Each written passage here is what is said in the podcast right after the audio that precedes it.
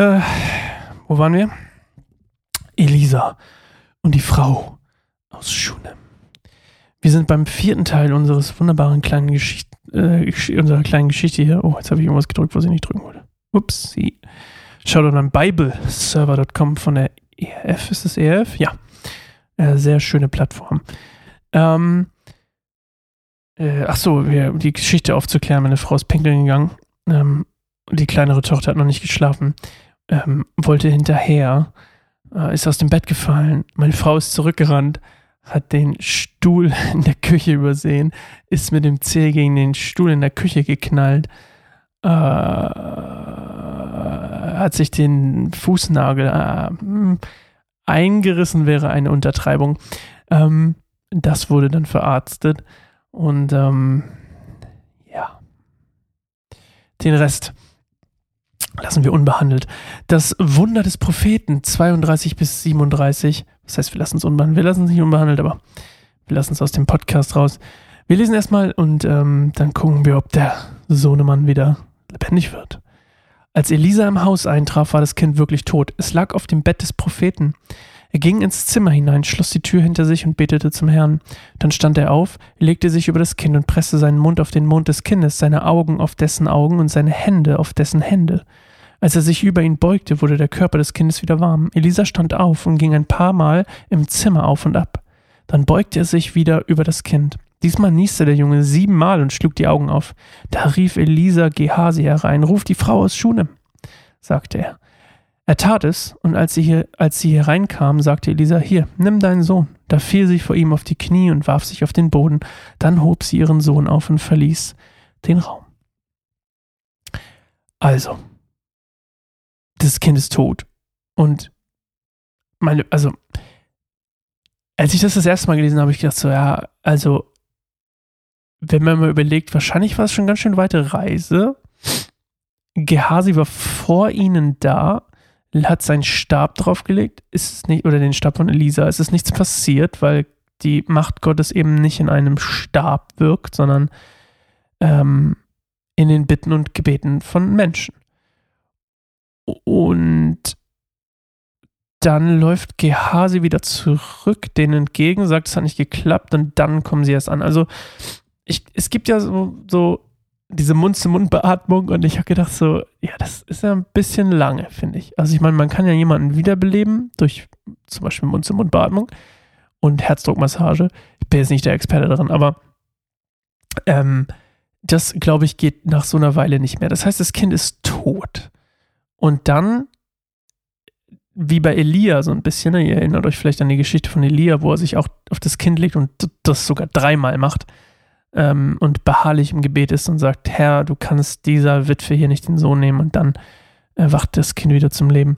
Hier ist es noch ein bisschen krasser. Also, wie gesagt, dieser große Zeitabstand und dann, ähm, ja, es ist so eine Art, ich weiß nicht, ob man das, ist das, also warum er das macht, ist das ein Ritual oder so? Aber dann auf jeden Fall, er steht auf, äh, legt sich über das Kind, presst seinen Mund auf den Mund des Kindes, seine Augen auf dessen Augen, seine Hände auf dessen Hände. Crazy. Ich finde das, ich, ich stelle mir sowas immer bildlich vor, ich finde das immer krass. Auf jeden Fall ähm, klappt das und das Kind wacht auf und niest siebenmal. Warum siebenmal? Logischerweise, weil es die Vollendung des Werkes ist. Des Werkes Gottes ist immer sieben, ist die Vollendung sozusagen. Und ähm, ja, dann, dann kommt die Frau rein und äh, wirft sich auf den Boden und nimmt ihren Sohn mit. Und ähm, ja, ich, ich finde es einfach, eine, ist einfach eine spannende Gegebenheit. Ich, ich will immer sagen, es sind ja Überlieferungen.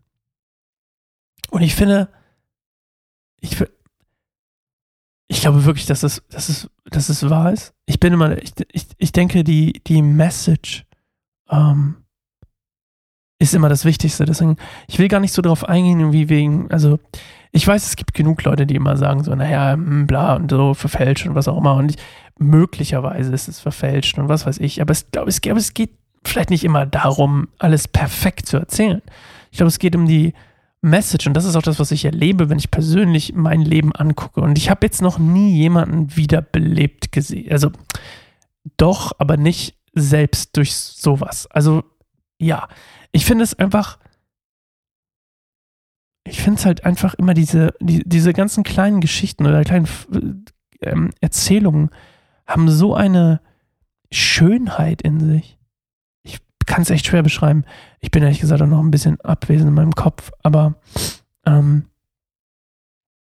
ich mag auch einfach diese kleinen, Mensch, ich lege den Stab aufs Gesicht, es hilft nicht.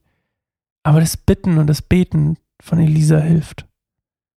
Und ich verstehe es manches auch immer nicht. Ich habe mir schon Gedanken gemacht, sie, Gott schenkt ihr den Sohn.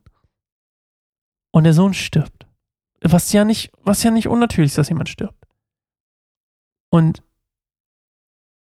aber auf der einen Seite ist es halt so weird, weil sie bekommt ihn, sie, der stirbt, sie, sie bekommt ihn schon völlig unerwartet, ohne darum, eigentlich darum gebeten zu haben.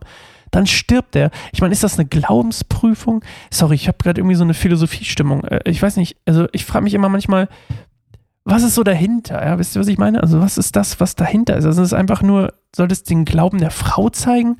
Oder soll es den, also, was ist der Fokus von der Geschichte? Würde mich mal interessieren, falls ihr Gedanken dazu habt, schreibt sie mir gerne ähm, per E-Mail oder ähm, wenn ihr meine WhatsApp-Nummer habt, dann auch gerne per WhatsApp oder was auch immer.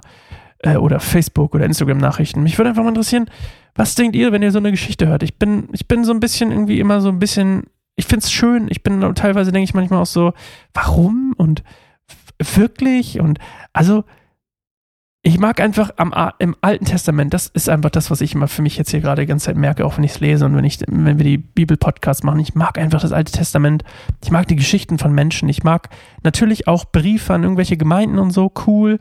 Ich mag auch schöne Wörter und blumige Formulierungen und was auch immer, aber ich finde einfach, das AT ist so, eine, so ein Lebens, so voll von Lebenszeugnissen und Menschen, die man kennenlernt. Und ja, natürlich auch das NT ist so, aber ah, ich mag das AT einfach sehr gerne. Okay, bevor ich mich hier ins Schwafeln verliere, was ich schon getan habe, hören wir uns in einer neuen Folge morgen wieder äh, und dann gucken wir mal, ob äh, was so alles für Wunder während einer Hungersnot passieren können. Uh, Teaser. Bis morgen. Ciao.